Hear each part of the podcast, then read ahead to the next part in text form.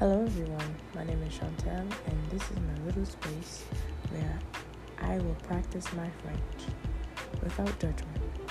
Coucou tout le monde, je m'appelle Chantal, et voici mon espace où je peux pratiquer mon français sans jugement. So, uh, yeah, let's do this.